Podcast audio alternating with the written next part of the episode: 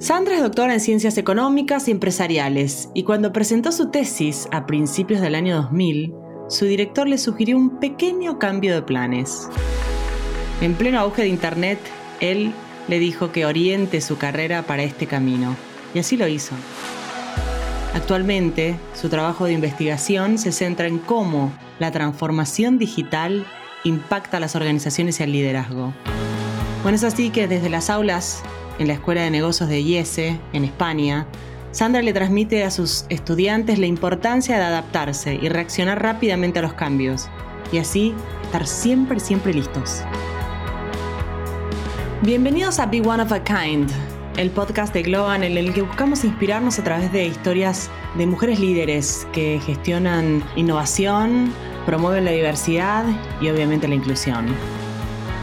Mi nombre es Patricia Pomies, soy Chief Delivery and People Officer de Globant y voy a conversar con mujeres que se destacan por su crecimiento, su capacidad de superación, su innovación, porque se han reinventado en su vida. Vamos a conocer el detrás de escena cómo empezaron, qué desafíos encontraron, qué las inspiró para llegar a donde están hoy. En cada reconocimiento, cada cifra, hay una historia. En este episodio, Sandra Siever, cómo te volcás al mundo de la tecnología y te especializás en transformación digital puntualmente. ¿Había otras mujeres trabajando en, en este campo? ¿Cómo te encontraste en ese lugar? Son estas, estas cosas que de vez en cuando pues, son una oportunidad y te vienen en, el, en, en la vida. Pues a mí me pilló que acabé el doctorado justo cuando eh, había el auge de la primera ola de Internet. Y entonces lo que estaban buscando no eran profesores pues ni de eh, gestión, ni de estrategia, ni de organización, sino eh, de sistemas de información, de Internet, de nuevas tecnologías. Se me propuso y dijo, ¿te ves capaz? Dice, porque, porque hubo pues, mi director de tesis que en aquel momento dijo, mira Sandra, no va tanto del conocimiento que tienes, sino de la capacidad de lo que puedas llegar a tener. Y eso yo creo que lo tienes y entonces ponte. Y entonces dije, bueno, pues me pongo, ¿no? Y entonces, pues uno con flexibilidad y con agilidad, pues decide que pues quizá el mundo de tecnología pues no está tan mal. En, al principio me parecía horrible, Em, pero bueno, después de, yo siempre digo que hice como otra tesis más, ¿no? Porque realmente te tienes que poner las pilas. Y, pero lo que pasa es que después de cinco años más, pues la tecnología se convirtió cada vez en más humana, menos, menos ingenieril. Y, ahora es, es, evidentemente un tema fantástico en el que estar y yo creo que los últimos diez años han sido de los años eh, profesionalmente hablando más divertidos que uno puede tener.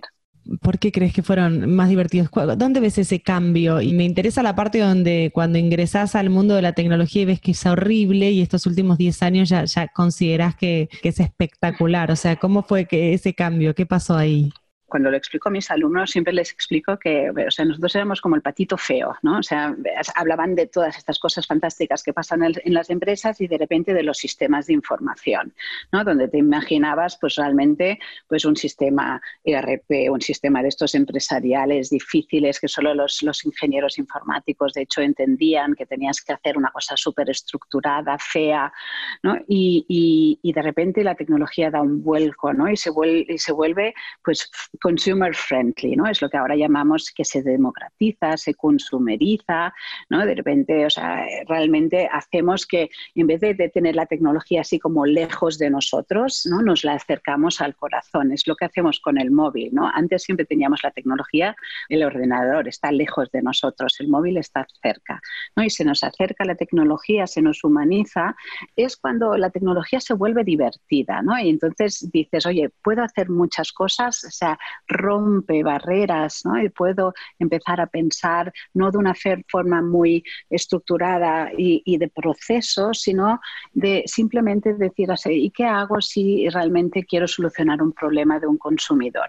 Y de repente ¿no? te cambia todo tu mundo de sistemas de información a un mundo en el que dices, ay, hago design thinking y hago jobs to be done y entiendo a ver cómo aplico la tecnología aquí, cómo la aplico allá y de repente parece que el consumidor se sepa más de tecnología que la empresa y la empresa dice, por oye, esto nunca ha sido así, ¿no? Y entonces estás, ¿no? Y, en toda esta revolución, en este vuelco, pues estás tú, ¿no? Entonces yo además lo estuve desde un primer momento con mucha pasión, ¿no? Porque cuando, pues, eh, pues imaginarte, ¿no? Otros, otros profesores que son ingenieros estaban allá diciendo, ay, me están, me están quitando mi queso, ¿no? Porque la tecnología tiene que ser estructurada y de proceso, pues yo que no venía de ese mundo decía, ay, no, por fin se convierte en algo que yo también puedo llegar a entender al 100%. Y eso es cuando para mí empezó la diversión. Hace muchos años que, das clase en el IS, ¿no? Eh, ¿Qué es lo que más te gusta de dar clases? Eh, ¿Cómo es ese vínculo que tenés con, los alumnos, ese ida y vuelta? ¿Qué aprendés vos también de ellos, no? Debe ser como, como un challenge, un desafío muy grande. Bueno, siempre, porque claro, cuando das clase a, directivos y evidentemente, o sea, yo siempre digo que delante de mí hay mucho más conocimiento que en mí, ¿no? Y entonces este, esto, pues de alguna forma te mantiene viva para, aprender mucho eh, más seguramente de, los que están allá. ¿Vale? Eh, de lo que normalmente uno asumiría, ¿no? Pues dice, pues tú eres la profesora, pues quizás soy más la orquestadora de una buena conversación, poniendo además, eh, evidentemente, bits de conocimiento o insights eh, donde toca, pero es más, o sea, aquí hay un cierto guion y a ver cómo tocamos todos, ¿no? para que salga una sesión que sale redonda.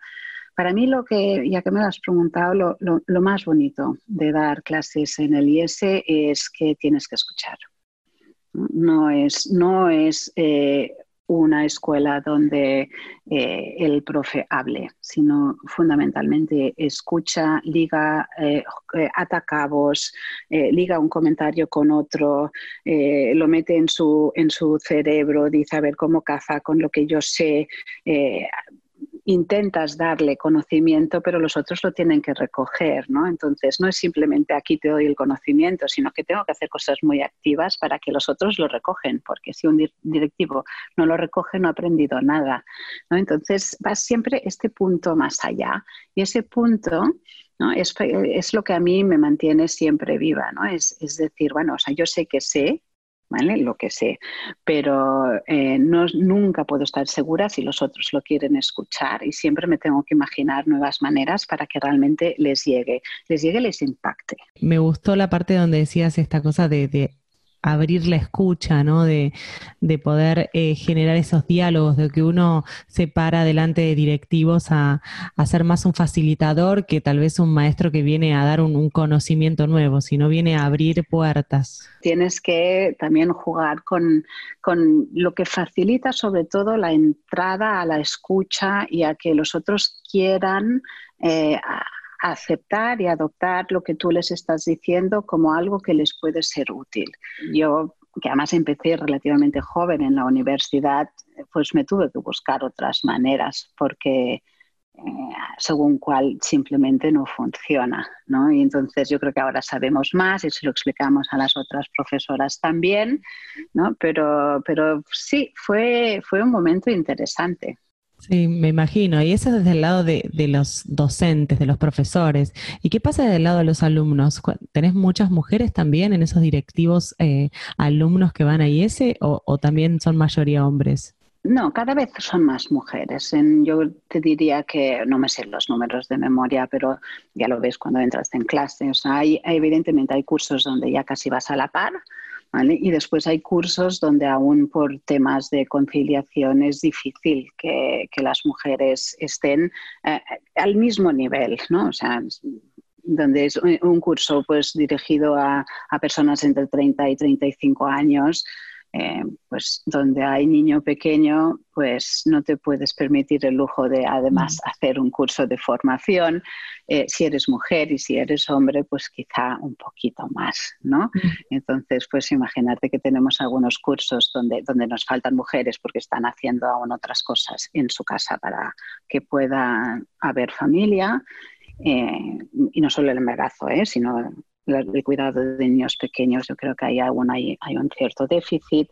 Tenemos un cierto déficit en la super alta dirección porque pues, aún no estamos a la par. Y sobre todo lo que me gusta es que veo, veo gente muy formada ¿no? y, y bueno, tengo dos, dos, dos chicas en casa que quiero que hagan STEM, ya te puedes imaginar, ¿no? O sea, les voy intentando quitar este estigma de que, de que solo mm. las lenguas valen para las mujeres, ¿no? Entonces, bueno, conmigo lo ven, pero, pero también yo creo que ellas eh, ya, ya están viendo por dónde les van los intereses y los intereses más interesantes, curiosamente, para mí no son los puros tecnológicos, sino siempre estas que tienen perpendiculares, ¿no? O sea, el arte y la tecnología son, son donde yo creo que hay combinaciones que a mí al menos me despiertan siempre la curiosidad cuando veo perfiles así, personas así, porque te, inspiran. ¿Qué consejos le darías a esas mujeres que quieren empezar en, en, tecnología, carreras de tecnología, carreras STEM? Mira, yo sobre todo les diría que no se obsesionen con dónde van a ir, porque la verdad es que aún no está escrito. Entonces, eh, si me hubieras dicho que eh, a día de hoy sería profesora de transformación digital, pues, pues no, porque no existía la transformación digital. Entonces, era absolutamente impensable. Yo creo que es algo que tenemos que aprender todas, eh, todas y todos, que es, o sea, convivir con, el conocimiento de que los puestos más interesantes, las carreras más interesantes, seguramente son carreras que de momento nunca se, nunca se han descrito. Entonces, yo creo que es, más verdad que nunca antes, se hace el camino al andar y lo que tienes que estar es, es, atento a, las tendencias ¿no? y, ver cuáles son las combinaciones que se llevan. ¿no? O sea, STEM es una buena base, ¿no? pero ahora pues tenemos mucho arte, ¿no? tenemos mucho tal. Entonces, o sea, la producción audiovisual, ¿no? o sea, hacer las capas de los videojuegos, o sea, yo qué sé, ¿no? hay, hay muchísimas cosas que es imposible que te las expliquen, ¿vale? Y que en algún momento ya descubrirás algo y seguirás ese camino durante un tiempo y hay que tener la mente abierta para en algún momento, si hace falta, cambiar. Y decir, ah, pues ahora esto ha cambiado, pues vale, cambio yo también, ¿no? y, volver a empezar. Yo creo que tuve que volver a empezar a, a construir los conocimientos que me sirven en clase como mínimo tres veces en mi vida. Y mucho me temo que no me voy a ahorrar una cuarta y una quinta si quiero seguir, ¿no? Pero, pero eso está bien, ¿no? Porque es esta capacidad de desaprender, aprender y desaprender, ¿no? Entonces, las dos valen. La experiencia es un grado, pero también lo es la curiosidad, la creatividad, el querer volver a empezar. Me encantó, me parece espectacular. dijiste cosas muy importantes. Me parece que el tema de no imaginarnos dónde vamos a terminar, sino el recorrido, creo que es algo que las mujeres estamos siempre pensando, ¿no? ¿De qué voy a trabajar si estudio esto, viste? O cuál va a ser mi lugar en la sociedad. Y tengo una última pregunta para, para cerrar este podcast que me parece que es interesante, que es, ¿qué mujeres te inspiran?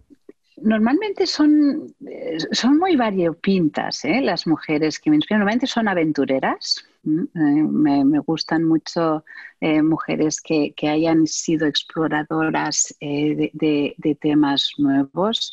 También me inspiran mujeres que en estos momentos me encuentro en el mundo de la tecnología y que veo que dirigen organizaciones a su manera. ¿vale? Yo creo que de eso cada vez tenemos tenemos más. Em, son pequeñas cosas ¿eh? las que normalmente me, inspiran. O sea, a mí normalmente me, me, inspiran mucho gente que me demuestra que con curiosidad ha podido llegar a un sitio.